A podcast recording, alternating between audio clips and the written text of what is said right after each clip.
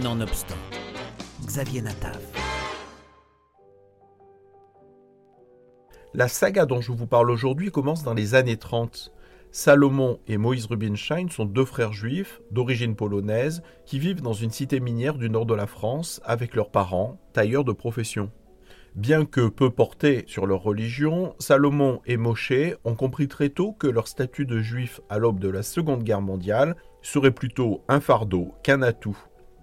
Salomon, lui, est débrouillard et décomplexé, opportuniste au besoin, sachant faire le coup de poing tandis que Moïse est plutôt introverti, capable de poursuivre et même d'exceller dans des études, mais démuni et trop tendre quand il faut faire face à l'adversité.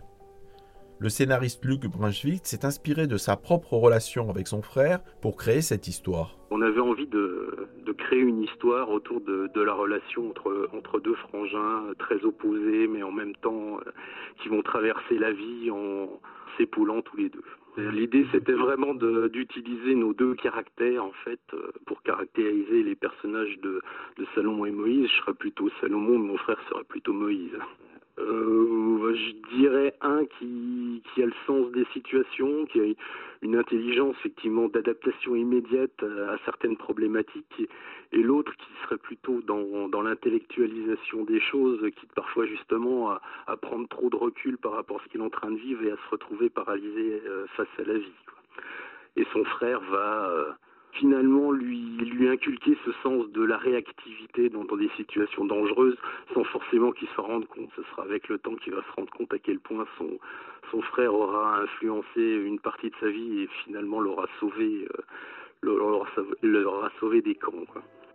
Tu sais, Mochel, quand ta maman et moi on a quitté notre shtetl de Pologne et qu'on a traversé l'Europe pour venir ici en France, on venait de se marier et on rêvait que ce pays nous offrirait de meilleures opportunités. Pas forcément pour nous deux, mais au moins pour les enfants qu'on voulait avoir. Une ambitieuse saga prévoyant neuf tomes qui nous mène d'Hollywood à Berlin, des ghettos de Pologne au camp d'extermination de Sobibor, de Chypre à la Palestine mandataire. Les deux premiers tomes, déjà sortis, Shabbat Shalom et Le coiffeur de Sobibor, tracent les grandes lignes d'une épopée pleine d'émotions. Par exemple, c'est dans le chaos d'un wagon surpeuplé qui roule vers les camps de la mort que se dessine la première séquence. Comment écrit-on une bande dessinée sur la Shoah en 2020 Question posée au scénariste. En tremblant, en n'étant pas, en étant inquiet de, en étant de ce qu'on va dire et mais en essayant justement de, comment dire, plutôt que de, surdramatiser ce qui se passe, de montrer la, la banalité des, des choses, de, de véritablement euh, installer les, les, les, camps dans, dans la vie, quoi. D'être dans, dans, la dramatisation, mais vraiment être au plus près, au plus près de personnages qui essayent de survivre. Les frères Rubinstein se débattent dans une époque où on les ramène systématiquement à leur seule identité juive. C'est une des choses qui m'a amené à écrire cette série, c'est-à-dire de, on est juif comme on est noir, c'est-à-dire qu'on porte une identité euh, que des gens nous, dénient. Et en fait, euh, même si on se sent des êtres humains participant au monde, on finit par se heurter à des gens qui nous ramènent effectivement à, notre identité et qui nous condamnent sur quelque chose finalement qui est profondément ancré en nous, mais en même temps qui est euh, nous définit mais qui ne n'est pas la seule chose qu'on est quoi. On a on a on a bien des choses à apporter au monde et c'est affreux de, se retrouver réduit finalement à, à, des origines, à une génétique, à des choses sur lesquelles on n'a pas de contrôle.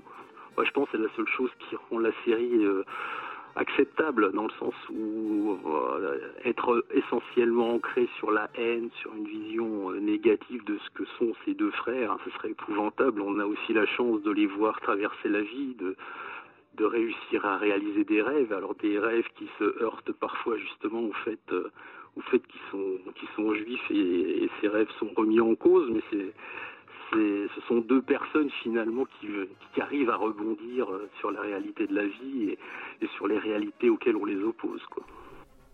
Dessinés avec talent par Étienne Leroux et Loïc Chevalier, les deux premiers tomes des frères Rubinstein sont disponibles aux éditions Delcourt.